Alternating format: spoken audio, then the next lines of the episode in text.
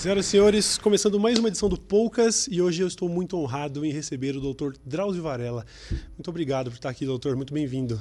Eu que agradeço. É, bom, você já tem uma vida inteira dedicada à medicina e também à comunicação, mas está no YouTube há alguns anos e eu queria só começar falando, sei lá, se você pudesse relatar como é estar na internet, se tem muita diferença e como você se relaciona com, com fazer conteúdo para a internet. Eu comecei na internet meio por acaso, sabe? Eu, eu escrevo muito, sempre escrevi bastante sobre medicina, tanto em linguagem, artigos técnicos, como em linguagem mais popular, né? E quando foi chegando aí pelo ano 2000, eu tudo que, que eu publicava em jornais, em revistas, eu recortava e guardava, como era um sistema antigo, né? E aí sempre achando que eu, que eu tinha que pôr uma ordem nesse material, porque não podia ficar assim empilhado, né? E aí um domingo eu falei, não, vou resolver esse negócio aí. Peguei aquela pilha de papéis, pus ali e comecei a tentar separar por assunto. E comecei a espirrar, porque junta poeira nessas coisas. Sim. E aí eu falei, vou guardar isso aqui de, para quê? Eu não vejo, não leio eu vou morrer, vou deixar isso, vem minhas filhas aqui, fazer, nossa, que essa porcaria, joga fora isso. Eu falei, eu tenho que pôr uma ordem eletrônica nesse material. Uhum. Vai ser a única maneira de conservar e de, e de dar uma, uma dinâmica para isso. Né? E aí nós começamos um site, que é esse site que está aí no ar até hoje. Uhum. E, e, e, o site foi funcionando assim num esquema caseiro, né? bem caseiro mesmo na época. Aí, nós, mais tarde, aí, quando foi lá pelo ano 2005, um pouco mais para frente, não sei, já me perco um pouco com as datas, uhum. nós uh, apareceu a Uzumac, que é uma, é uma empresa de comunicação, e nós fizemos uma parceria. Uhum. E aí sim as coisas começaram a ganhar corpo. Entendi. E hum, o canal do YouTube surgiu, acho que foi 2016, 15 ou 16 por iniciativa deles mesmo. Uhum. O Nilma, que trabalha com eles e, e muito perto de mim, uhum. pareceu dizer, ah, você tem que ter um canal no YouTube e tal. Eu achei, na época, também já estamos nessa, vamos fazer, né? Porque aí você consegue é, disseminar informação e tudo. E o canal é basicamente um canal de medicina, né? Uhum. E aí as coisas é, pegaram esse, esse ritmo um pouco mais sim, popular, sim. né? Sim, é, é, é, é, popular, inclusive literalmente popular. Tem vários vídeos muito bem acessados, porque o que a gente dá para ver é que você consegue se relacionar com esse conteúdo de uma maneira muito irreverente. Eu não sei até quando, até quanto isso é natural seu, quer dizer, a gente sabe que você é uma pessoa irreverente, mas o quanto vem isso da equipe que diz, ó, oh, na internet é assim. Você percebe muitas diferenças? É, você acaba é, buscando feedback da internet? Você se relaciona com comentários do público e é, esse tipo de coisa? Olha, eu aprendo muito com, com eles, com o pessoal da Uzumac, né? Porque é um bando de gente lá e uma biodiversidade enorme, né? Uhum. E, e eles... É, e vou tentando aprender as coisas como estão e eu também fui procurando ver outras e tentei evoluir um pouco, né? Uhum porque, por exemplo, nós fizemos um vídeo na internet que foi quando nós chegamos em 50 mil, no YouTube, desculpa, Sim. quando nós chegamos em 50 mil inscritos. E aí o, o Nilma que sugeriu na hora falou, não, vamos fazer, você vai comentando as, uh, vamos fazer, de, você vai comentando as coisas que mandam para cá, os, é, as frases que mandam. E eu achei aquilo tão sem graça, sabe? Até sugeri, não, não era melhor eu ler um trecho de um livro meu, fazer uma coisa mais. Disse, não, vamos fazer isso. E eu fiquei com vontade de experimentar. Uhum. E aí disse, bom, só que vocês, antes de colocar isso no ar, fala comigo. Aí nós estávamos no, no fim de semana em casa, teve um almoço de família, e a minha filha, que hoje é editora do, do site, disse, ela falou, pai, já tem aqui o, o vídeo que foi feito. E a minha netinha, que na época tinha 12 anos, ouviu falar, ah, mas eu quero ver de novo. Veio, sentou do lado, eu não tinha nem sido chamado na conversa. E ria quando eu fazia. E eu achei que se uma menina de 12 anos estava gostando daquilo porque devia ter um interesse para a garotada. Uhum. Nós pusemos no ar e até hoje é o vídeo mais, mais acessado do, casal, do canal, sei lá por, por quanto anda isso hoje. Sim, né? sim, ele, eu vi, ele tem milhões de acessos é. esse vídeo. Não, é porque ali você demonstrou que lidou com irreverência, com comentários que até eram comentários adversos, gente xingando. Vários ofensivos. Vários ofensivos. Era essa a minha curiosidade se você ainda hoje lia esse tipo de coisa na internet, entendeu? Eu não faço isso, sabe, uhum. Cauê? Primeiro, porque eu tenho pouco tempo de ficar acessando a internet. Eu faço muitas coisas, né? Uhum. E, e, sou médico, né? Então não, não dá para ficar passar uma tarde olhando os comentários, nem pensar, nem uma Sim. hora, nem meia hora eu uhum. consigo. Não. E, e, por outro lado também essa coisa de você você é atingido, você você pega, recebe, faz uma coisa. 50 pessoas te elogiam. Você gosta do primeiro, segundo, terceiro, aí você já fica achando, não, está elogiando, é outro que está elogiando e tal. Aí aparece um que te xinga. Você fica com a memória nesse um que te xingou. Você esquece os outros 50. Sim. Esse um pode ser um cara mal-humorado, sei lá, descobriu que a namorada tinha outro. pode ser, você não sabe o que aconteceu na vida dele. Né? Sim, sim, sim. E, e, no entanto, essas coisas magoam a gente. E a troco de nada. Olha, eu vi uma vez uma peça no teatro, chamava Porca Miséria, anos atrás. Era escrita pelo pelo Caruso e pela Jandira Martini. E era uma peça muito engraçada. Era uma comédia é, de uma família de italianos que estava de filhos de imigrantes italianos que estava ficando mais pobre porque o Brasil estava vivendo uma daquelas crises clássicas. Eu acho que nunca ri tanto na minha vida num espetáculo de teatro, porque era muito engraçado, muito mesmo engraçado. Trabalhava o Renato Consorte, a Miriam Muniz, esses dois, dois gênios, né? mais a Jandira, o Caruso. E no final da peça, o teatro levantou, aplaudiu de pé, sabe, todo mundo rindo e tudo. Aí ficou a minha mulher falando conversar com os atores e, e eu disse para o Caruso que coisa engraçada, mas que né, como é que o pessoal adora, todo mundo riu o tempo inteiro. Ele falou é, mas teve um casal que saiu antes. Ele repara. Sempre se repara, né? É incrível, é incrível. pô. O teatro tinha, sei lá, 400 lugares, todo mundo rindo, aplaudindo e tudo. Um casal saiu antes, você não sabe por que saiu. Se a pessoa passou mal, se tinha um compromisso inadiável, não sabe o que foi. Sim. Mas ele aquilo tocou mais do que os aplausos todos que ele recebeu. Né? Sim, sim. É, é nisso que se foca muitas vezes. Eu tenho esse, esse negócio também de às vezes você está ignorando os comentários bons, procurando um ruim, sabe? Pra, parece que querendo se estressar. Então, acho até muito saudável que você não perca muito tempo com isso. Até porque acho que no, no, na, na, situação atual, onde existe realmente muita, muita intolerância na internet e tudo mais, principalmente você é, tendo defendido alguns, algumas coisas que no Brasil atual são mega controversas. Eu sei que, por exemplo, você. Inclusive, o, a, o motivo da sua vinda aqui é por causa da série que você está lançando sobre maconha, certo? O Drauzio de Chava. E eu sei que você tem um, um, é, opiniões que são impopulares para muita gente na internet hoje. Então, se você falar sobre aborto, por exemplo, na internet, é, você já tá pro, você já se prepara para levar um monte de pedradas. Então, acho que você faz muito bem em não, não investir tempo e energia lendo esses comentários, né? Mas, de maneira geral, não só com relação ao público na internet, você acha, a impressão que eu tenho, eu sou meio pessimista, e talvez você que já está há bastante tempo trabalhando com isso tenha uma visão um pouco mais sensata do que a minha. Eu sou muito pessimista de achar que as coisas estão piorando, de achar que existe uma intolerância crescente com relação a vários desses assuntos e tudo mais.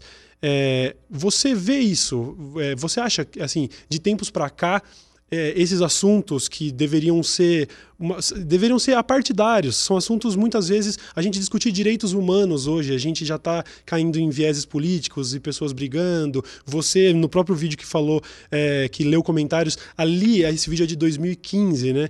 É, não, se não me engano é de 18 ah, ah, tá. Ele já, mas enfim, de qualquer forma, nesse vídeo já tinha gente falando que você defende bandido só por ter trabalhado com presídios e tudo mais. Você sente que de tempos para cá a coisa tá pior? Tá, tá mais difícil trabalhar com esse tipo de coisa é, de tempos para cá? Acho que sim. Esse, o vídeo é de 2017, desculpa. Certo. O, eu acho que sim, Cauê, mas o Brasil vive polarizado, né? Eu, e nós brasileiros elegemos sempre presidentes populistas. E o populismo implica em você criar um inimigo, porque senão o populismo não se mantém. Esse inimigo tem que ser criado, exista ele ou não. Então, nós tivemos governos anteriores em que, o, que, o, que, o, que, que se diziam contra as elites. Uhum. Então, tudo que acontecia de errado no país era culpa das elites. E, na verdade, eles eram o governo. Você não tem uma, uma pessoa mais da elite num país do que o presidente da República, não é verdade? Certo. Nós vivemos agora o outro lado. O pêndulo se deslocou no sentido oposto. Agora, os inimigos são quem? Os comunistas. Eu, sinceramente, eu já conheci muitos comunistas no passado. Eu vivi, fui universitário durante a época da ditadura. Hoje não conheço mais nenhum comunista. Você conhece algum? Não. Um comunista mesmo? Eu sou comunista, marxista. Não conheço ninguém mais. Então nós temos esse inimigo imaginário nesse momento e tudo é feito contra ele, tudo e essa e essa inimizade justifica tudo que você quiser criar. Uhum. O importante nessas situações, já vivi isso. Eu vi a época do, do regime do, do, do, da ditadura no Brasil, Cauê. Você tinha duas alternativas. Ou você era a favor dos militares, ou você era comunista. Uhum. Agora eles ainda falam esquerdista. Naquela época não tinha nem essa possibilidade de você ser esquerdista. Você era a favor ou era comunista. Então, essa, essas fases com essa divisão tão clara é, causa problemas. E qual é a tendência? O que acontece com a gente quando você tem assuntos que você sabe que vão criar problema, vão te xingar por causa daquele assunto? A nossa tendência é evitá-los. É evitar. Falar, não, para que eu vou falar nisso? Melhor falar que o Corinthians foi campeão, infelizmente. Né? Infelizmente, doutor, como assim? Eu estava lá no estádio. Que é isso, Cauê? Pelo amor de Deus. Mas tudo bem. o, na, mas, na verdade, se nós ficarmos falando do jogo de futebol, não ia acontecer Sim. nada. Vamos tocar em assuntos mais delicados, você pode ter problemas, mas a gente não pode se acovardar. Uhum. E não é que não pode se acovardar porque você tem uma ligação com o país, uma obrigação com o país, com o povo. Também. Mas não é esse o ponto. É porque quando você se acovarda, você não fica bem. Você não fica bem com você mesmo. Você pensa de um jeito, você tem que esconder o jeito que você pensa para evitar problemas ou para você não ser mal entendido, porque a maior parte dessas coisas, não sei com você, mas comigo acontecem assim. Eu digo, por exemplo, que, sei lá, que o abortamento, que o aborto é uma questão médica, é uma questão de saúde pública, que a droga é uma questão de saúde pública. Mas só o fato de você citar esses dois assuntos tem gente que não entendeu nada do que você falou, a maioria nem ouviu o que você falou, muitos nem foram capazes de perceber qual foi a explicação que você deu, já saem te xingando pelo fato de tocar nesses assuntos. Mas esses assuntos precisam ser discutidos. Nós vivemos numa sociedade. E se você pensa de um jeito e você tem essa oportunidade que nós temos de nos comunicar através dos meios de comunicação de massa, nós temos que estar em paz com a nossa consciência. Você explica as coisas do jeito que você pensa. Você pode estar errado, pode estar certo, não vem ao caso. Mas você tem uma obrigação interna de fazer isso. Se você não faz, você começa a se sentir covarde. Sim, sim. Por vários momentos ao longo desses anos, eu me senti assim. Em momentos em que a saúde mental já não estava tão em dia e eu decidia é, de maneira consciente que não posso mais arrumar briga na internet. Era aí onde eu ficava pior, porque a sensação de que, cara, eu precisava falar sobre isso e eu não tenho coragem nesse momento, e acho que isso é o que mais dói, né? E achei interessante que você falou sobre os inimigos imaginários que se criam, os comunistas, as elites e tudo mais, porque eu acho que muito do que trata o Drauzio de Chava, o seu novo programa que vai falar sobre maconha, também tem a ver com isso, né? A própria guerra às drogas me parece ser um, um, inimigo imaginário, né? Quer dizer, por mais que ele não, por mais que as drogas sejam bem reais, a, a abordagem com que se trata isso me parece ser um negócio assim. E aí eu já queria que você desse, sei lá, uma, um panorama do que a gente pode esperar no, no programa, no Drauzio de Chava, que inclusive, é, para quem está vendo isso ao vivo, ele vai estrear daqui a pouquinho, às 4h20 da tarde, um horário mega sugestivo, inclusive, muito legal. É, você, quer falar um pouco assim, uma, uma, primeiro uma sinopse básica do que, que a gente pode esperar dessa série? Olha, eu não fumo maconha. Mas tenho uma vivência longa com a droga por causa desse trabalho que eu faço em cadeia. São 30 anos frequentando cadeias toda semana. Só não vou quando eu estou viajando num congresso ou numa situação muito especial. Fora disso, 30 anos. Tenho uma convivência enorme. Com maconha, com cocaína, especialmente. Já tive uma enorme vivência com o crack. Hoje não existe mais crack nas prisões brasileiras. Muito bem. A questão da droga é fundamental. Né? Se você está numa cadeia, está lá, eu, eu, atendo na penitenciária feminina de São Paulo, mais de 60% das mulheres estão presas, estão presas por venda de droga. Bom, muitas delas entraram, começaram a vender droga porque são usuárias de droga. É um número muito grande de pessoas que vendem droga para manter a própria dependência. Uhum. Muito bem. Bom, você, nós qual, qual tem sido a filosofia? Não, não pode ter, não pode vender droga. Porque como é que pensa a pessoa? A pessoa pensa assim: bom, se eu prender todos os traficantes, não vai ter droga para ser vendida, meu filho não vai usar droga. Tudo bem, também acho. Prendesse todos, aí tudo bem, não ia ter droga vendida na cidade de São Paulo. Ótimo. É possível fazer isso? Não. Não é possível. O que nós estamos vendo? As drogas nunca foram tão disponíveis. Nunca foram. Quando eu era estudante universitário, você ia comprar uma maconha, não, porque eu nunca, maconha eu não me dei bem com ela. Você chegava para comprar, tinha que achar um fulano que era não sei onde, era uma complicação. Hoje está aí correndo, coisa mais fácil Todo comprar. Tá nunca foi tão barata, nunca custou tão barato. O que eles fizeram com a cocaína? Mesma coisa. Eu ainda peguei um tempo que se dizia que cocaína era droga de rico, maconha era droga, droga de pobre. Hoje, você, a cocaína nunca foi tão barata quanto é hoje. Nunca. E a, e a, e a guerra foi cada vez se acentuando cada vez mais. Se iniciou nos Estados Unidos e se espalhou pelo resto do mundo. Uhum. Né? Essa filosofia que nós vamos acabar com a droga acabando com o tráfico. Falhou, deu errado. O que precisa acontecer mais para a gente se convencer que deu errado? Olha o que nós temos hoje aí, esse o crime organizado mantido pela, pela, pelo tráfico. Assaltam carros fortes, assaltam companhias de transporte, assaltam bancos para quê? Para comprar droga e vender. E conseguem. E com isso o preço cai. O preço cai, aumenta o número de usuários. Uhum. O que vai ter que acontecer para a gente dizer, olha, não deu certo? Nós temos que pensar outras formas mais inteligentes. Quais são essas outras formas mais inteligentes? Eu não sei, ninguém sabe. Nós vamos ter que aprender. Porque você pega a meninada que diz, tem que liberar maconha, tem que liberar maconha. Tudo bem, também acho que você, assim, com, uma droga, não que faça bem, hein? e não que Maconheiro é louco para dizer que maconha não vicia, né? Eu queria falar sobre isso também em algum momento. É lógico que vicia. Né? Tudo que dá prazer vicia. Mas tudo bem. O, o que acontece hoje? Você pega.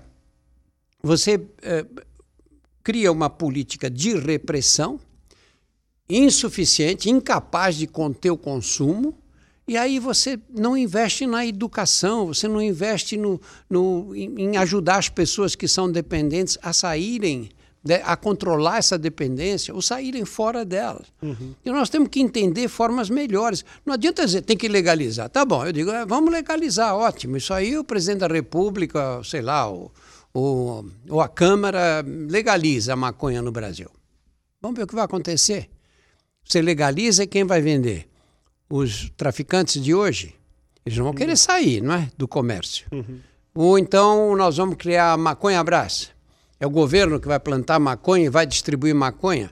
Pode dar certo em alguns países. Uruguai, essa tem sido a filosofia. Uhum. Mas no Brasil, com 210 milhões de habitantes, em um país continental, como é que você vai controlar isso? Uhum. Se você lançar no comércio uma droga muito cara, você não acaba com o tráfico, que vai vender mais barato. Se você lançar a um preço muito baixo, você vai aumentar o consumo. Sim. São muitos problemas, não é uma brincadeira de criança. Não, legaliza ou não legaliza, vamos pôr todos na cadeia. Percebe? Nós, nós agimos de uma forma que é irracional. Uhum. Nós temos que pensar formas mais inteligentes. Ninguém quer ver um filho usando droga. Ótimo, o que, que a gente tem que fazer para isso? É assim que temos que agir. Uhum. Do jeito que a coisa é nesse momento, Cauê, falar de uma área que eu conheço um pouco mais, que é a área prisional. Uhum. Quando eu cheguei no Carandiru, em 1989, nós tínhamos 90 mil presos no país. 90 mil. Hoje, nós estamos aí perto de 800 mil presos. Então, Isso quando... de, de, 80, de 89 para cá? 89 é. para 30 anos. Uhum. Então, não é, quando o pessoal diz, é, o Brasil é impunidade, você não prende. Não é verdade. Uhum. Nós estamos prendendo hoje oito vezes mais do que a gente prendia 30 anos atrás. Melhorou a segurança? Na... Resolveu algo? Resolveu Melhorou? Nada. Você hoje tem mais sossego nas cidades brasileiras? Ao contrário, uhum. piorou muito. Hoje você tem, você não tem sossego nas cidades de 10 mil habitantes, cidades minúsculas que as pessoas dormiam com as portas abertas. Hoje vive todo mundo assustado e fechado atrás de grades. Uhum. Então, conclusão qual é? A conclusão é que nós temos que pensar fazer fazer isso de um jeito diferente, do jeito que está, prendendo, prendendo, prendendo, está levando a quê? Está uhum. levando a mais violência, está levando ao crime organizado. Você prender alguém que assalta na rua, que é uma ameaça, uma ameaça à vida dos outros, não tem dúvida, ele tem que ir para a cadeia. Agora, será que prender uma pessoa que está aí com uma pequena quantidade de maconha para vender é a melhor solução? Não existe uma outra alternativa para esse tipo de caso? Sim, sim. É, inclusive, os presídios eles estão cheios de, de, de, traficantes que, na verdade, são pessoas presas com pequenas quantidades. Né? Uma lei que é meio subjetiva, fica a, a responsabilidade fica do juiz determinar, muitas vezes, muitas vezes com base no depoimento do policial que fez a apreensão, ah. e assim a gente encarcera em massa essas pessoas que foram pegas muitas vezes com 50 gramas de maconha. O filho da juíza com 50 quilos é usuário mas o negro na periferia é o traficante. Eu também, eu também não acho que a gente consegue só virar uma chave e legalizar. É óbvio que se a gente tentasse de maneira radical legalizar, ainda que começasse só pela maconha, daria problema. A gente tem toda uma estrutura do tráfico. O Rio de Janeiro tem áreas onde não existe Estado, é só o tráfico que comanda. Esses caras não iam simplesmente falar: bom, é, falimos, vamos, vamos abrir uma é. paleteria mexicana. Não, eles vão para outros tipos de crime, a, a violência pode aumentar. Eu sei que é um processo longo, árduo, mas também vejo vejo que um dos grandes empecilhos da legalização tem também a estrutura que já é montada para o combate, né? Quer dizer, é, inclusive eu vi, acho que no documentário A 13 Terceira Emenda, que é um documentário muito bom que fala sobre encarceramento em massa nos Estados Unidos, que no fim da lei seca, no momento em que se legaliza a bebida, como ficam, eh, da mesma maneira que uma legalização aqui ia quebrar os traficantes, uma legalização também quebra toda uma estrutura policial montada para repressão. Pra, e, e, quando você não tem mais um produto, e, e o que, que, você faz com tudo, todos esses bilhões que foram gastos em polícia, em armas, em estrutura? Então chega uh, um cara e fala: bom, então um novo, vamos pensar, maconha, quer dizer, drogas, né? O inimigo número um da América agora são as drogas. Para fazer valer toda uma estrutura que já existia de, de reprimir o álcool no passado, né? E quando você traz isso para o cenário brasileiro, onde existe ainda uma relação muito íntima entre. A gente não está nem separando, ah, a gente ou quebra o tráfico ou quebra a polícia, porque existe uma relação muito íntima. A gente não sabe nem se o, o tráfico chegou, sei lá, no Senado, na, na Câmara dos Deputados. Então, parece haver um conflito de interesses por parte, não só, obviamente, do, do, tráfico que iria falir de certa forma, mas também isso parece falir uma série de instituições, não falir, né, mas prejudicar uma série de instituições do Estado. Parece não haver interesse do Estado em acabar com essa guerra, porque o Estado tá, lucra de certa forma com eu isso. Eu acho que. É, eu acho que, na verdade, os, os nossos governantes, as nossas autoridades, eles não sabem o que fazer. Eles não sabem o que fazer com essa realidade. Sabe? Eles dizem, bom, o que, que eu faço agora? Vamos tentar reunir as pessoas, ver hum, quem estuda esse tipo de tema, vamos ver as soluções que nós podemos é, encontrar de maneira a ter uma, uma liberação gradual, de modo como foi feito em vários países. Portugal tem um exemplo ótimo é, de medidas muito positivas e que tem dado certo lá. Né? Como ninguém sabe o que fazer, eles dizem: bom, é melhor deixar assim. Melhor deixar, não, vamos prender, vamos pôr na cadeia, vamos não sei o quê, porque isso, de alguma forma, soa como música no ouvido de muitas pessoas, sabe? Que são contra, não conseguem entender como é que se usa a droga. Mas a verdade é que a humanidade sempre usou drogas, não é? vai continuar usando. Nós não podemos fechar os olhos e fingir que isso você vai resolver com a polícia, porque não é verdade. Não é verdade. Eu moro perto de uma faculdade. Quinta, sexta-feira à noite fica a meninada ali na porta da faculdade. Eu passo a pé ali, Cauê. Chega no meio do quarteirão, estou no barato, entende? Porque quem aqui não vê o que está acontecendo, né? Pois é. Pois não é. vê o que está acontecendo, não é? Você vai fazer o quê? Vai chegar lá, encostar um caminhão ou vários e pegar todos aqueles meninos e jogar dentro do caminhão e levar presos. Não, não, tem solução. Uhum. Nós estamos indo atrás da evolução da sociedade, as coisas cam estão caminhando desse jeito. Ah, mas eu sou contra. Bom, tudo bem, você pode ser contra, mas não é. Você não vai mudar a realidade pelo fato de você ser contra. É como você vai agir. Por outro lado, se você não reconhece o problema, trata policialmente, você vai ver menino de 12 anos fumando maconha faz muito mal nessa idade. O cérebro não está formado ainda, não, não, não virou um cérebro de adulto. Ele vai prejudicar, ele vai, ter, vai prejudicar as conexões de neurônios que ele tem que estabelecer na evolução normal. Uhum. Sabe? E, e, como ele fuma escondido, ele é vendido, é vendido é, de forma é, marginal ilegal, você não tem como atingir esse problema, sabe? É. Você não tem como chegar e dizer, não, como é que nós vamos fazer? Vou dar um exemplo. Cigarro. Cigarro, vai proibir o cigarro. Droga maldita, então, o, fim da o fim da vida. A partir dos 40 anos, o fumante já começa a ter limitações pulmonares sérias. Uhum. Quem viu um doente com enfisema pulmonar por perto fala, não quero morrer desse jeito. Sim. Fora a noia do é. cigarro. Fora né? a loucura que A gente não trata como noia, mas faz uma pessoa ficar dois dias sem fumar. Dois dias, duas horas? Exatamente. O, o a dependência da, da, da, nicotina e tudo mais é muito mais muito grave pior. do que a maioria das, das drogas, olha, né? Olha, eu peguei a época do crack na detenção. Você pegava os caras lá fumando crack, todo mundo fumava. Eu, eu pegava alguns, tipo, você está com tuberculose, você não pode jogar fumaça no pulmão. Para com o crack. Eles paravam com o crack e não paravam com o cigarro. Olha aí. É mais difícil você parar de fumar cigarro do que você parar de fumar crack. Isso é uma coisa que eu não estou dizendo isso levianamente, baseado em dois, três casos. Estou te dizendo isso em centenas de casos. Muito bem. Você, você pega o, o essas pessoas, você tem que o sistema de saúde tem que acolher os usuários de droga. Porque qual é o problema da, da droga, de todas as drogas? Vamos por aí o, o, álcool e tudo. Qual é a droga que você começa a usar e você, e você fica mais dependente, dependente mais depressa?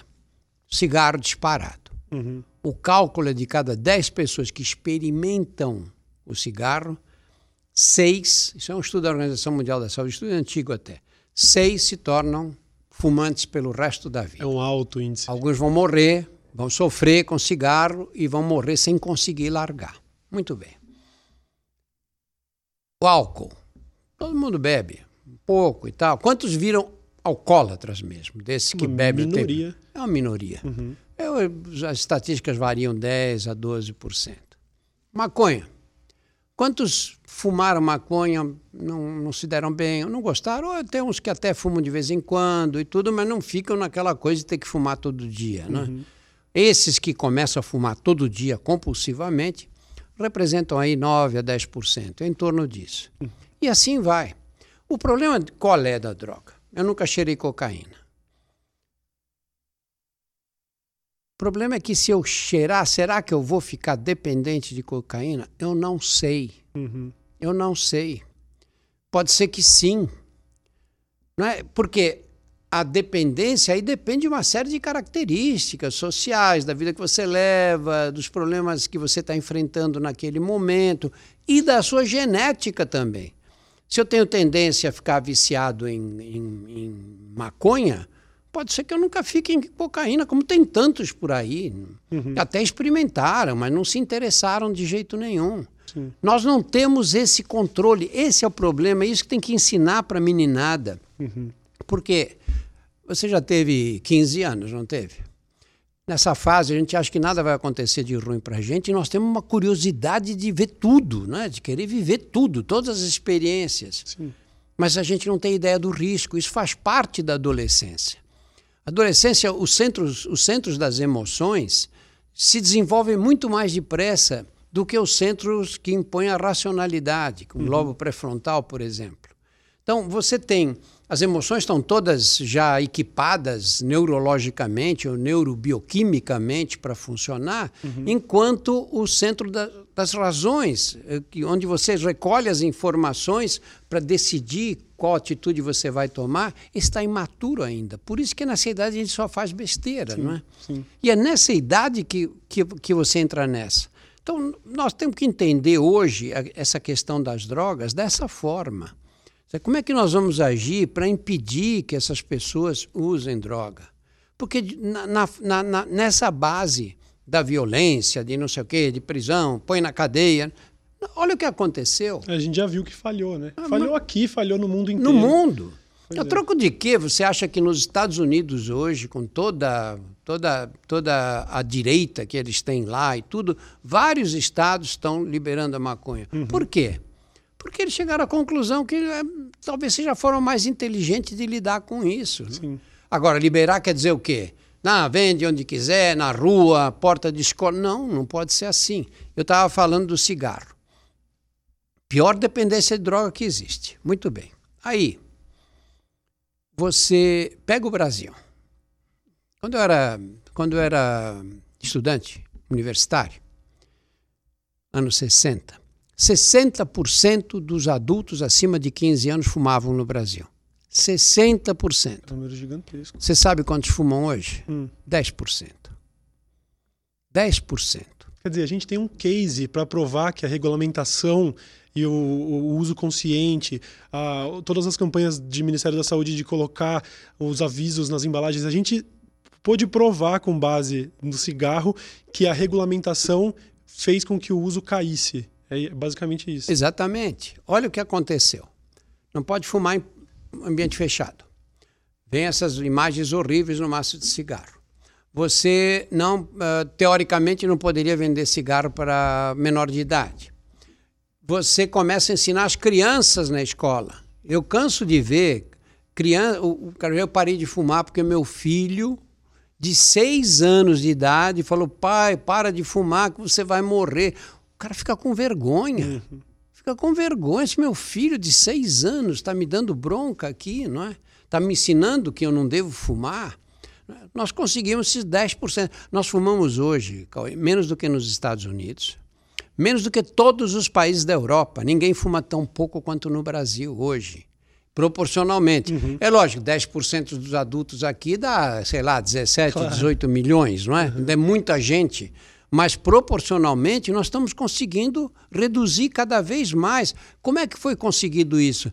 Prendendo o traficante, proibindo o cigarro? Não, foi feito é. uma série de medidas a longo prazo, não existe nenhuma medida mágica que resolva completamente, mas essa série de medidas foi levando a essa situação hoje. Uhum. Chega um momento, hoje você pega um fumante, ele fica com vergonha de fumar. Quando eu era adolescente, era o contrário. Você começava a fumar na adolescência para ficar com cara de homem, não é? Sim. As meninas começavam a fumar porque elas queriam ser iguais às artistas de cinema. Né? Isso foi mudando às custas da educação. Sim. E é isso que tem que acontecer com as drogas. É, eu acho que se, se as pessoas que são tão contra as drogas entendessem que que, por exemplo, o traficante não pede RG e que em muitas regiões da, do Brasil é literalmente mais fácil para uma criança comprar um baseado na porta de uma escola do que uma cerveja, justamente por causa dessa marginalização que a substância tem, talvez entendessem. Principalmente porque a gente já tem cases que mostram é, o caso do cigarro mostra que é, quando até, até, pelo fator que você disse quando a pessoa usa uma parada ilegal, existe ainda essa sensação de tô fazendo algo errado, tô quebrando regras. E se a gente mostrasse que, na verdade, um usuário de cocaína precisa de um médico porque ele é uma espécie de doente, eu ainda acho que também a gente ajudaria a reduzir o consumo de drogas em geral só por começar a tratar de uma maneira que para muitos seria coxinha, sabe? Aquela coisa, ah, perdeu a graça, perdeu o estigma da malandragem e da quebra de regra, entendeu? Então, o Canadá agora também está vendendo, o próprio governo governo vende, umas embalagens que parecem remédio. Então já não é mais uma coisa cool, né? Não é super. Você não é descolado por estar tá fumando maconha, entendeu? Então acho que a informação ajuda a, a, a combater isso, né? Vai ser a única forma essa, não vai haver outra. Sabe, você, nós vamos reduzindo o número de fumantes no Brasil, vai chegar uma hora que você vai dizer que esse pessoal que traz cigarro do Paraguai já vão ter para quem vender porque o consumo vai caindo, caindo, caindo cada vez mais. No Brasil, se o consumo dependesse da classe média alta e da classe mais privilegiada, de um modo geral, quase ninguém mais fuma nesses lugares. Né? Infelizmente, nós temos a classe mais pobre, que são as pessoas que ainda fumam mais uhum. no país. Né? E, e, que me parece também ser parte do problema, sabe? O mesmo motivo que a gente não consegue discutir abertamente o aborto, porque quem está legislando é uma imensa maioria de homens, então não é muito do interesse. A mesma coisa acontece porque existe uma elite, como você mesmo disse, com relação aos governos passados que eram contra elites, mas que na verdade são a própria elite. Quer dizer, parece não haver um grande esforço, porque o encarceramento em massa está sendo promovido contra pessoas pobres e de periferia. Então, não existe sequer um apoio da classe média, muitas vezes, de querer combater isso, porque para a classe média está legalizado já, né? O, o próprio o, o, canal 12, que eu sei que fez uma participação, né? Esse é até um pequeno spoiler da, da, da série do Drauzio de Chava. Você bateu um papo com o pessoal do canal 12, né? Eles estiveram aqui e um deles relatou que o policial já pegou ele em flagrante com uma, uma quantidade de maconha, conversou, devolveu a maconha e mandou embora. Ele devolveu o baseado dele. Por quê? Porque ele. Ia fazer tava... o quê? Ia prender? É, quer dizer, exatamente. Essa é a atitude que eu diria que é correta, né? Mas é que aí, infelizmente, ela só funciona para um, uma parcela é, da, da, população, é. né? Fosse um menino negro, pobre, é. na periferia tinha risco grande de, de, de, de ter problemas. Pois né? é. E aí, você que, bom, tá há 30 anos fazendo esse trabalho em presídio e a gente sabe que está sofrendo com esse encarceramento em massa, é que muitas vezes acaba sendo a verdadeira escola do crime, porque o moleque entra na cadeia por causa de 50 gramas de maconha, amanhã a pessoa que bateu palma para essa atitude vai ser assaltada por esse moleque, que nem assaltante era antes de ser preso. Você tem. É, como é ter o contato? Provavelmente, aliás, com certeza teve contato com várias dessas pessoas pessoas. Pessoas que, bom, na sua concepção, na minha e de muita gente, são pessoas que não deveriam estar presas. Como é essa relação com essas pessoas, ver essas pessoas dentro da cadeia? Olha, eu acho que tem. É, eu não vou nem citar exemplos, porque seriam tantos que nós íamos ficar até amanhã aqui, Cauê. Uhum. Mas eu vou pegar duas situações que eu conheço bem. Uma dessa menina, 50 gramas de maconha, foi preso, e levado para o Cadeião de Pinheiros. Cadeião de Pinheiros eu conheço bem. São quatro cadeias, na verdade. Somar todas elas passa de 6 mil o número de presos.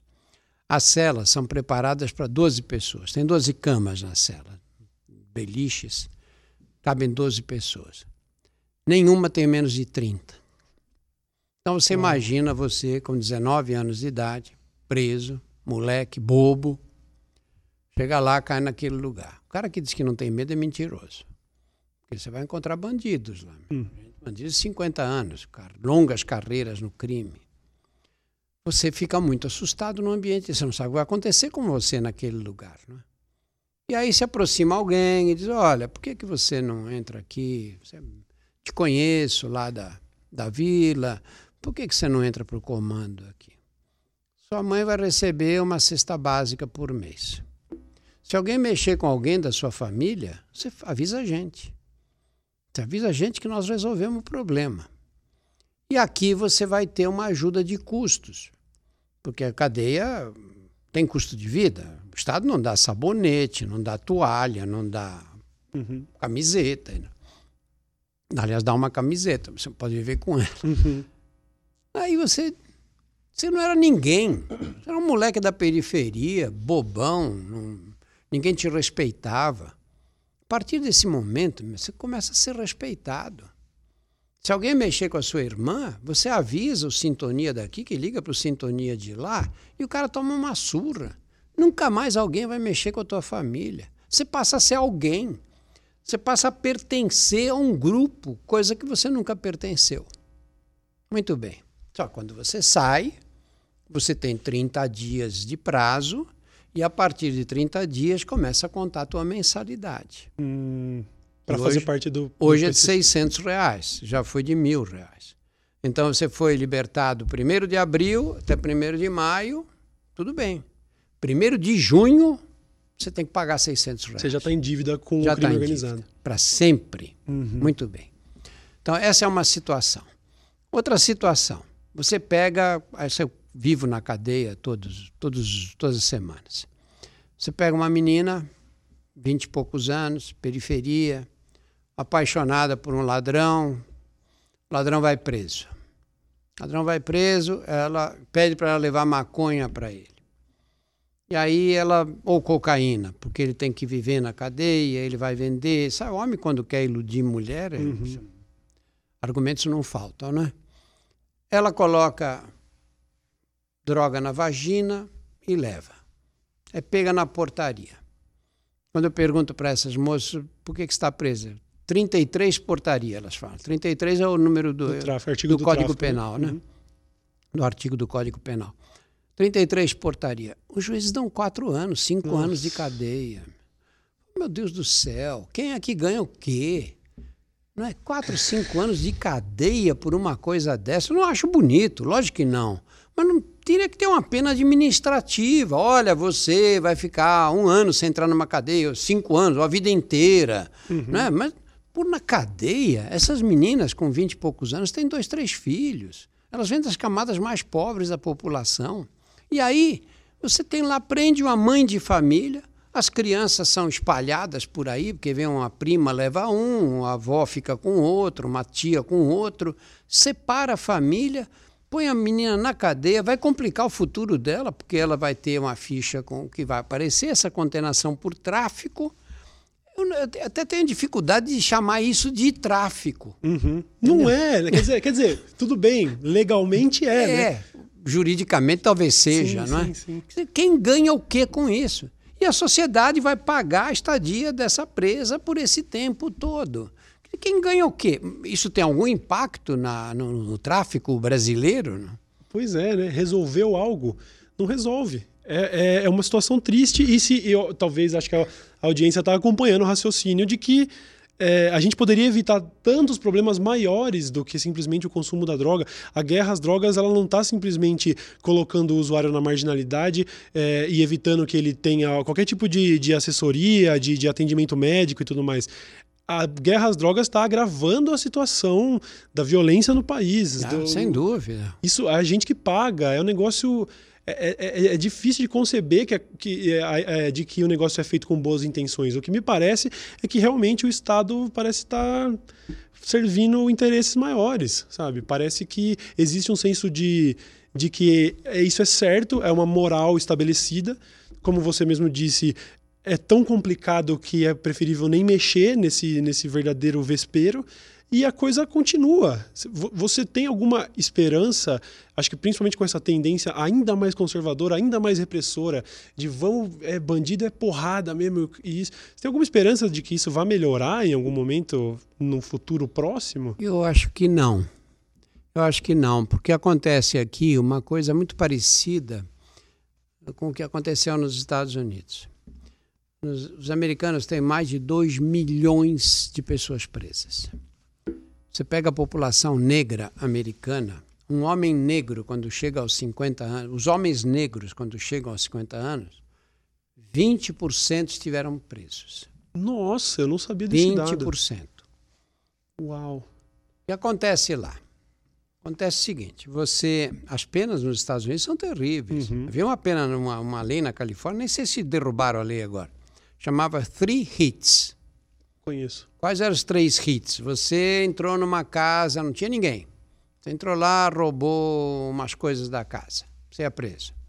condenado a quatro, cinco anos de cadeia, podia sair da cadeia com um, dois anos por bom comportamento. Muito bem. Segunda vez, 12 anos. Terceira vez, 25 anos. Não teve violência, não teve nada. Você entrou numa casa que estava ali, uhum. é, sem ninguém dentro. Muito bem. O que aconteceu?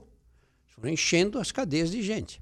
O estado da Califórnia, que é um dos mais ricos do país, acho que é o segundo, perde só para o estado de Nova York, não tem condições de manter essa população presa. E lá as cadeias são privadas, iniciativa privada. O que é um grande agravante, é. eu acho, na situação. Porque né? o que acontece? Você tem os xerifes da cidadezinha, são todos é, eleitos pela população. Então, aquele que diz que vai prender, que ele vai pôr tudo na cadeia, que são mais prestigiados. Como as cadeias são privadas, eles têm interesse em ter bastante gente lá dentro, não é? Uhum. Aí eles financiam as campanhas desses políticos, desses xerifes. E você vai criando um clamor social por mais prisão, porque você não acaba com a violência desse jeito. Aí tem que ter mais cadeia, mais prisão, cada vez mais, cada vez mais. Então, com um problema agora que eles não sabem o que fazer, não sabem como resolver. Há um custo absurdo, custo financeiro, que o mesmo país mais rico do mundo sente na própria pele. Sim. E agora estão tentando modificar um pouco as leis para tentar torná-las mais brandas, para poder separar os, os, os, crimes que não têm, que não são, que não aconteceram com violência, uhum. Tentar entrar num esquema um pouco mais razoável, porque esse de você jogar na cadeia, jogar na cadeia, não leva a nada. Nós temos hoje no Brasil a terceira população carcerária do mundo. A primeira é dos Estados Unidos, a segunda é da China, a terceira é brasileira. Caramba. Os Estados Unidos têm mais de 300 milhões de habitantes, a China tem 1 bilhão e 200 milhões. E nós temos 210 milhões de pessoas. Olha né? aí, é né? para pensar, não é? É para pensar, né? Que se dos poucos pódios que a gente consegue ter no, no, mundo é de número de encarcerados, a gente poderia começar a reconsiderar. Os Estados Unidos que caminham para ser mais liberais em alguns lugares, em outros estados mais conservadores ainda existe uma repressão. Oh. A legislação é, é ainda mais absurda. Quer dizer, tem lugares onde se você for pego com um baseado, você puxa automaticamente 30 dias de cadeia como, sabe, a advertência é um mês de chilindró. Na reincidência, se te pegarem com um baseado pela segunda vez, você vai cumprir anos de cadeia. Não é nem lei do tráfico, é, eles ah, encarceram usuários. Então, é, existe ainda muito a se melhorar, mas acho que, de certa forma, pelo menos para a galera que é, é, simpatizante canábica, né, de que, pelo menos o Brasil, copiando os Estados Unidos da maneira como copia, quem sabe a gente não pode ver aí uma, uma discussão sobre, sobre legalização. Acho difícil também. Mas olha, você veja como essa questão é complexa, né? Uh, o custo da guerra das drogas nos Estados Unidos, acho que dos dez últimos anos, se não me engano, foi de um trilhão de dólares. Qual é o país do mundo que mais usa drogas? Os Estados Unidos. São os Estados Unidos tem um número, na verdade. Uhum. Não é esse o caminho, pô. Um trilhão, imagina, um trilhão é quase o, o PIB brasileiro. É incrível, é incrível como parece que intuitivamente a gente sabe o que fazer, mas por algum motivo que cabe discussão, a coisa não é feita. É. É, eu achei muito legal como a sua série, que inclusive para quem está vendo ao vivo, daqui a meia hora exatamente ela vai para o ar. É, vai estrear no dia 22 de abril. A, a, gente acabou de passar, inclusive, pelo dia 20 de abril, que é considerado aí o dia 4 e 20 e, e comemorado mundialmente. E você está prestes a inaugurar e a estrear o Drauzio de Chava, que tratou de uma maneira. Eu, eu vi todos os episódios, eu tive esse privilégio. O pessoal da produtora me, me mandou aí, eu já vi todos eles. Eu estava meio preocupado porque eu, eu, eu sou. Eu não sou nem perto de um ativista, mas eu defendo a legalização da, da maconha e tal, sou entusiasta. E assisti e gostei muito. Achei ponderado. Eu não achei que é, não é um, uma série que a minha mãe vai ver, por exemplo, e se sentir mais preocupada, não vai agravar porque pelo menos pessoas como eu que se interessam pelo assunto e que já conhecem os males da cannabis, é, eu achei que foi muito claro e muito justo. É, talvez exista alguma reclamação do pessoal mais conservador, porque, sei lá, faltou ouvir a opinião, talvez, sei lá, da, da ministra Damares, mas, de qualquer forma, gostei muito, achei incrível e queria te fazer uma outra pergunta que acho que não foi tratada na série e que você até falou aqui quando estávamos falando sobre vício, que a gente comparou ali a maconha com a cocaína, o álcool e o, e o cigarro, nicotina e tudo mais, mas destes a maconha é a única que não causa dependência química, né? Então tem causa, isso. Sim. Causa dependência química, causa. eu gostaria de saber. Mas a, a planta na maneira do, no seu formato original, aquela dos anos 60, 70, com baixo índice de THC e tudo, ela já causava esse tipo de dependência? O... Ou tem a ver com a evolução da, da droga? Cauê, o objetivo desse, desse vídeo não foi tomar posição nenhuma. Uhum. Eu sei que vai ser criticado, vão dizer que estou fazendo apologia da maconha. Não estou, na verdade não. Você viu o vídeo, uhum. estamos levantando essa discussão. Né? Tem um psiquiatra, que é o professor de psiquiatria da Universidade de São Paulo, doutor Valentim, que olha, isso é um problema, especialmente para quem usa cedo. Quais são as complicações, né? Os que começam a fumar ainda na pré-adolescência, quais são as complicações que nós podemos encontrar? Olha, o que acontece é o seguinte: toda vez que você sente um prazer, essa sensação de prazer vem de onde? Vem do cérebro, né? Uhum. Lógico. É o cérebro que comanda a gente. O cérebro entende como sendo uma coisa boa. Né? Nós estamos aqui, um ambiente refrigerado, agradável. A gente sai aí no meio da Faria Lima, tá calor lá fora. É, Você fica com vontade de, de voltar para o estúdio aqui, que estava mais agradável. Né? Uhum. Né? Assim é. Você tem prazer numa relação sexual. Passam uns dias, o cérebro quer que você repita aquele prazer. Como é feito isso? Você, recebe, você tem áreas do cérebro que recolhem essas sensações de prazer. São várias áreas. E você tem, quando você tem essa sensação de prazer, essas cadeias de neurônios, essas, esse conjunto de neurônios, vai, esse circuito de neurônios vai ativar o que a gente chama de centro da busca. Uhum. O centro da busca é esse que se diz, olha, agora eu quero, você está na hora de eu repetir aquele prazer que eu tive. Uhum. E isso vai ficando uma coisa forte. Quando você estimula essa sensação de prazer repetidamente, repetidamente, você ativa o centro da busca e perde o controle Entendi. dele. Uhum. Controle voluntário, eu digo. Você acha que o cara que a gente vê caído na sarjeta ali, porque acordou de manhã e já tomou uma pinga, e com a pinga ele já cai e dorme, ele está tendo algum prazer? Não. Não está mais. É como você pega o menino que fuma crack. Você dá uma cachimbada, ele já vem fumando aquilo o dia inteiro. Ele tem um pico de, de que não é nem um, nem um por cento daquele que ele tinha quando começou a usar o crack. Uhum. Cocaína, mesma coisa. Tem gente que cheira cocaína e começa a achar que vai cair um, um policial do teto em cima dele. Tem paranoia, né? Eles chamam de noia, uma coisa uhum. conhecida. Aí você diz. Eu tinha na, na, na, detenção um caso que sempre me lembro dele. O cara eh, fumava, cheirava cocaína na cela. Ele ficava, a cela dele era única ali no pavilhão 4, que eram células individuais. Uhum. Esperava fechar a cadeia e aí ele cheirava. Quando ele cheirava, ele achava que tinha alguém embaixo da cama, Uau. uma faca. E ele não podia olhar, porque se ele olhasse, ficaria furar os olhos dele. E aí ele ficava naquela aflição doida e, e, querendo olhar, mas sem coragem de olhar, até que ele criava, olhava e dizia, mas eu não vi direito, porque eu olhei muito depressa. Aí o efeito ia diminuindo, diminuindo, e ele dizia, eu estou louco. A porta está uhum. trancada. Eu vou cheirar de novo, não vai acontecer isso. Aí ele olhava embaixo da cama, olhava. A cela tinha uhum. um metro e meio por dois, uhum. sei lá. Olhava dentro do vaso sanitário. Caramba. não tem ninguém, vou cheirar sossegado. Acabava de cheirar, eu não olhei direito. Tem alguém embaixo da cama. Aí você, ele vivia um inferno. Uhum. Para que, que cheira então, se é para viver esse inferno? Perdeu o controle da busca. Sim. Mesmo quando você não tem mais prazer, o cérebro fica te mandando buscar. Com a maconha, o mecanismo é o mesmo. É exatamente o mesmo. E como a droga é fumada, você tem o efeito é, é rápido, uhum. proporcionalmente. Quanto mais rápido é o efeito entre o estímulo e o prazer, mais vicia. Uhum. Por que, que o crack vicia desse jeito? 6 a 10 segundos chega no cérebro. Uhum. O tetraidrocarabinol leva um pouco mais de tempo. Você fuma, espera um pouco, não acontece nada, aí começa. O pessoal diz como? Tá pegando, né? Uhum. O crack não tem pegar, tomou, fumou, sentiu. É, tá na, batendo, naquele mesmo né? instante, né? Sim. Eles chamam de baque, né? Uhum. Dá um baque no cérebro, né? Sim. Então você, quanto mais, quanto menor é o tempo entre o estímulo e, e o prazer, mais vicia. Por que, que não tem ninguém viciado em loterias, loteria federal? Você conhece algum cara? É difícil. Oh, sou viciado em loteria.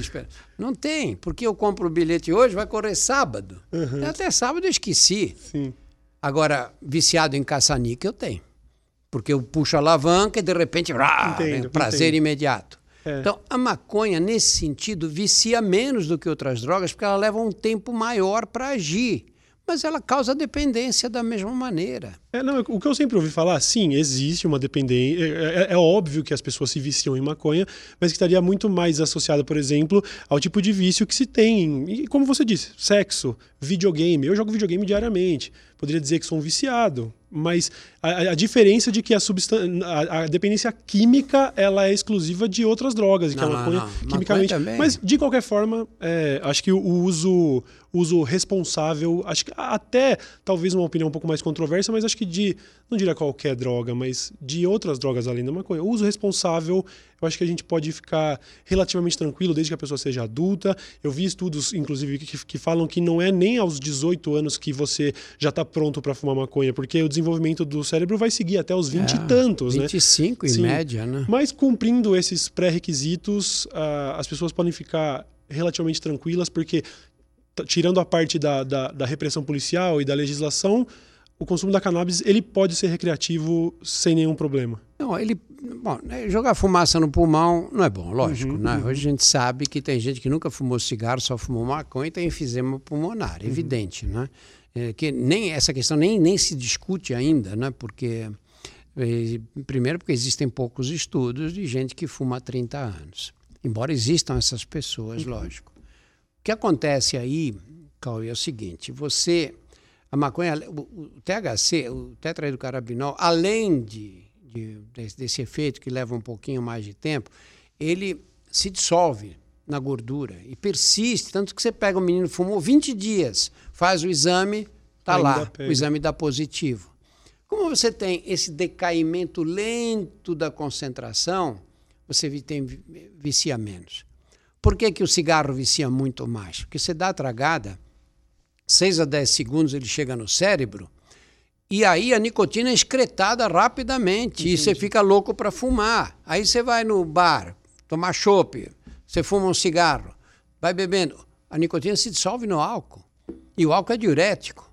Aí você vai ao banheiro, volta do banheiro, você já acende outro cigarro. Olha então, quanto mais você bebe, mais você fuma. Tem gente que fuma controladamente. Sai uma sexta-feira à noite com amigos tal, e quando ele vê, fumou um maço de cigarro naquele dia, porque a droga é excretada depressa. Com a maconha, excreta lentamente. Uhum. Tanto que o cara fuma, e não, se ele não.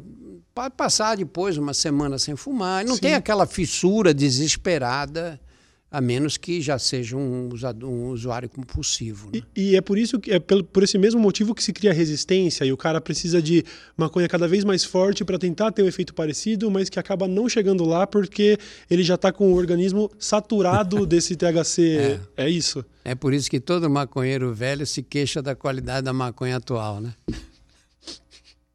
Não é assim? é, é.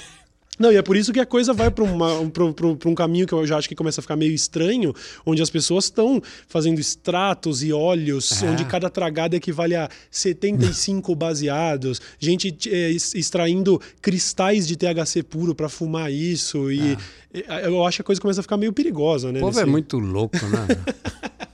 É o povo louco. quer ficar muito Olha, louco, é incrível, né? A maconha de hoje é muito mais concentrada, tem muito mais THC do que a maconha dos anos 60. Uhum. É quatro a seis vezes mais, Uau. dependendo da amostra utilizada.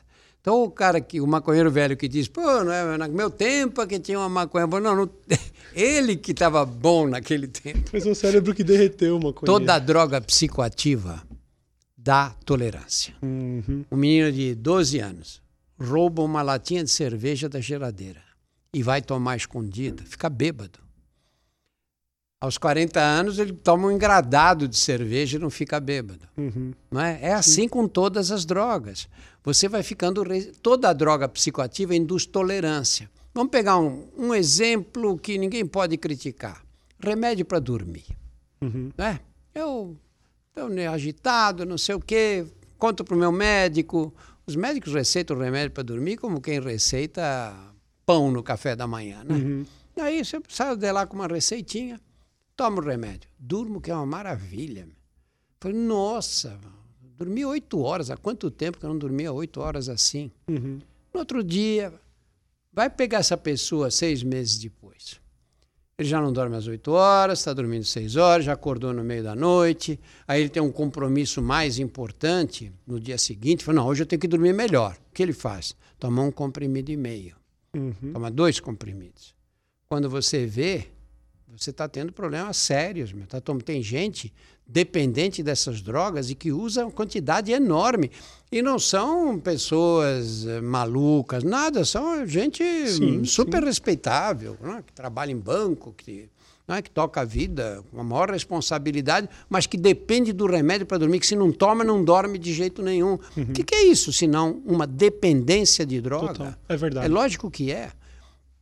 Eu acho que, em número absoluto de pessoas e relativo, a dependência de remédios para dormir é incomparavelmente superior à dependência das outras drogas ilegais todas. Sim que, que, inclusive é um, caso muito grave nos Estados Unidos, em algumas comunidades que são um pouco mais carentes e tudo mais, a, esses, a, a, a síndrome dos opioides é, receitados, né? É. Quer dizer, muita gente vivendo essa dependência profunda de remédios tarja preta. Né? Ah, mas lá eles são muito exagerados, né? Lá uhum. você opera o joelho, e você vê como essas coisas. Tem um critério que é usado, lá e aqui também, lógico, que é o número de reinternações. Quer dizer o seguinte: eu te opero e dou alta para você. Se você tocar a vida e tal, é sinal que correu tudo bem, né? Se você precisa voltar para o hospital, alguma coisa deu, errado. deu errado. Então, isso é uma forma de você avaliar a qualidade do atendimento, uhum. evitar que a pessoa volte para o hospital. Então, o que fazem os médicos? O que faz o hospital, a estrutura toda faz? Não, o cara sai, operou o joelho. Se ele tiver dor forte, e esses analgésicos que você receitou não funcionarem, ele vai voltar para o pronto-socorro. E aí nós vamos perder pontos no atendimento. Uhum. Então o que eles fazem? Receitam morfina. Nossa. E dão um, um frasco com 50 comprimidos de morfina.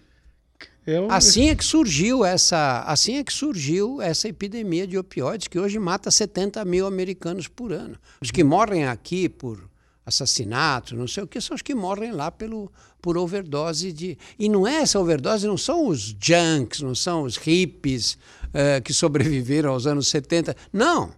São adolescentes de classe média de cidades pequenas no interior do país.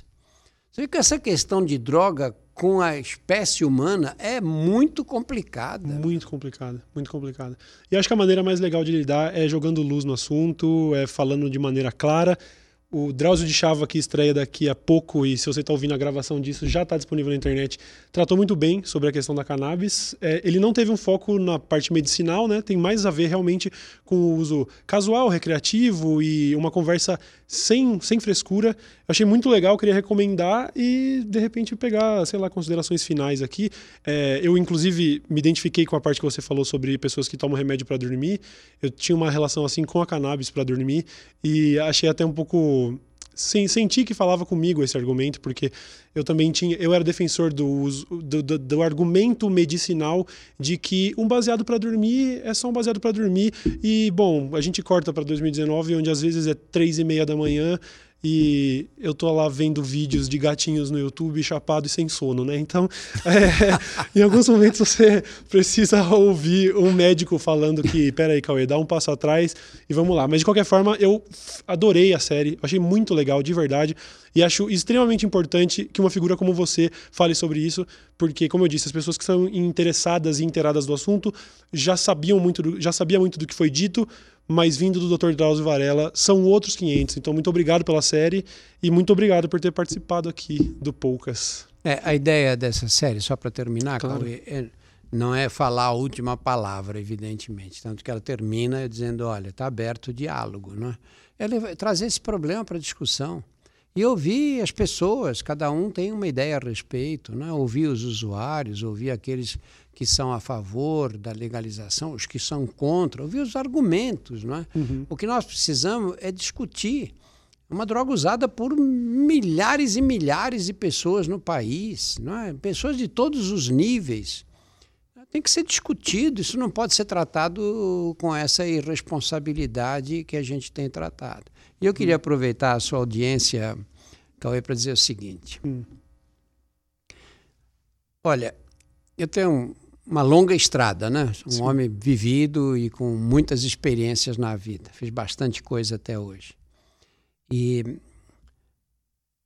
aprendi o seguinte: não dá para você, você acreditar que você vai viver bem dependendo de uma droga. Uma droga pode ser o baseado na hora de dormir, pode ser o comprimido de Rivotril, pode ser. Não dá. Não dá, porque não existe mágica com o corpo humano. Uhum. O que você tem que fazer? Você tem que ter uma dieta cuidadosa.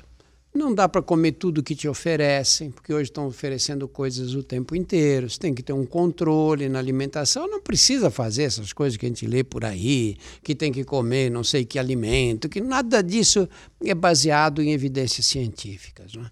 E você tem que ter atividade física. Nós criamos um homem moderno que é um vagabundo. Ele passa o dia inteiro sentado, não se movimenta. Sabe, Você tem que ser ensinado para as crianças, meu. Você tem que se movimentar, tem que sair, tem que correr, tem que andar, tem que pedalar, fazer o que você quiser. Mas não dá para ter saúde sendo sedentário. E cigarro você não pode fumar de jeito nenhum. É isso. É, aí tem uns erros que a gente comete e corrige depois. Esse não dá para corrigir, não. Fica aí a mensagem. Que, aliás, serviu muito para Eu me senti pessoalmente identificado com todas as, as coisas que eu tô devendo aí. Ouviu, Cauê Moura? Não pode comer tudo que te oferecerem e tem que fazer exercício. Muito obrigado, doutor. Muito obrigado Ah, mesmo. eu que agradeço, Assistam, assistam o Drauzio de Chava. É uma série que estreia no canal, né? No seu canal, do, do, do Drauzio Varela. Procure que tá muito legal. E a gente vai ficando por aqui, rapaziada. Até o próximo episódio. Tchau, tchau.